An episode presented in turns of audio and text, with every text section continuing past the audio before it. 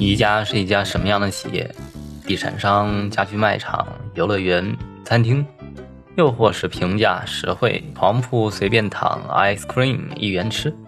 标准答案来了，宜家是集品牌设计、采购、OEM 制造，就是代工，还有物流、零售于一体的全产业链的运营者。提供优质产品的同时，宜家也一直遵循着益于人类、益于地球的理念，践行其对自然环境、对城镇居民的承诺。好吧，我承认我是名乙粉。近日，宜家公布了其为奥地利首都维也纳所设计的绿色无车城市中心店的方案。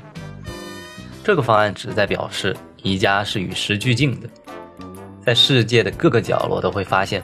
顾客们的购物和通勤的行为方式在不断的改变，而宜家的最新设计能够适应这样的变化。这家门店只能通过公共的交通抵达。设计师为建筑的四个立面和屋顶平台设置了绿色生态的外观，并在店铺的内部的商品陈列设计中加入了绿色环保元素。在项目完工后，前来购物的市民只需从任意一条地铁线出站步行二十分钟，便可以抵达这座全新的一家商店。而这样的一种做法，旨在服务该地区居民日常出行的同时，进一步的激励他们对公共交通的使用。完工后的大楼从一到四层都是基础的商店空间，而在较高的五六层，建筑师还设计了相应的旅馆空间。以及面向公共开放的屋顶院子。此外，结合 BREEAM 认证的条例，呃，这个条例的全称啊是英国建筑研究院环境评估方法，被称为英国建筑研究院绿色建筑的评估体系。始创于1990年的 BREEAM 这个条例是世界上第一个，也是全球最广泛使用的绿色建筑评估方法。建筑师结合 BREEAM 认证的条例。还为这个新建的空间配备了多达一百六十棵木本植物，这样能使环境的温度至少降低两度，并且还营造了一个充满绿意又舒适的氛围。很期待这家宜家公园开放的一天啊！冬暖夏凉，睡觉应该更舒服了。Tom Dixon 是英国的一名设计师。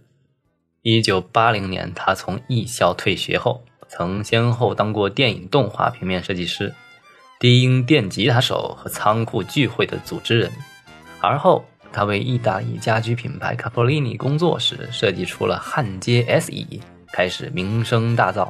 可能因为成为设计师的经历比较曲折，他没有下意识的以传统设计师的身份去审视设计这个行业，因此没有被条条框框所限制。天马行空的想象让他成为了一个离经叛道的鬼才设计师。他的公司不仅有自营的餐厅，还设计文具和香薰蜡烛，发行了一本纸质杂志，叫做《Tomorrow》。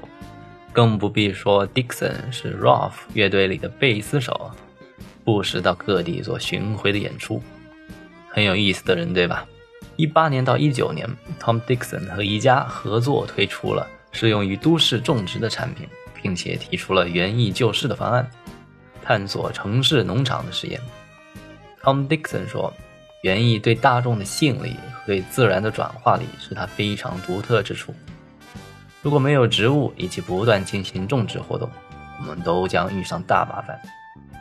尽管我们不是传统的景观设计师，但我们以为可以通过方法的展示来让更多的人参与到园艺种植活动中，并且广而告之：园艺不光是用来观赏的。”通过传统园艺知识以及种植上的不断创新，园艺的功能性将会起到更大的作用。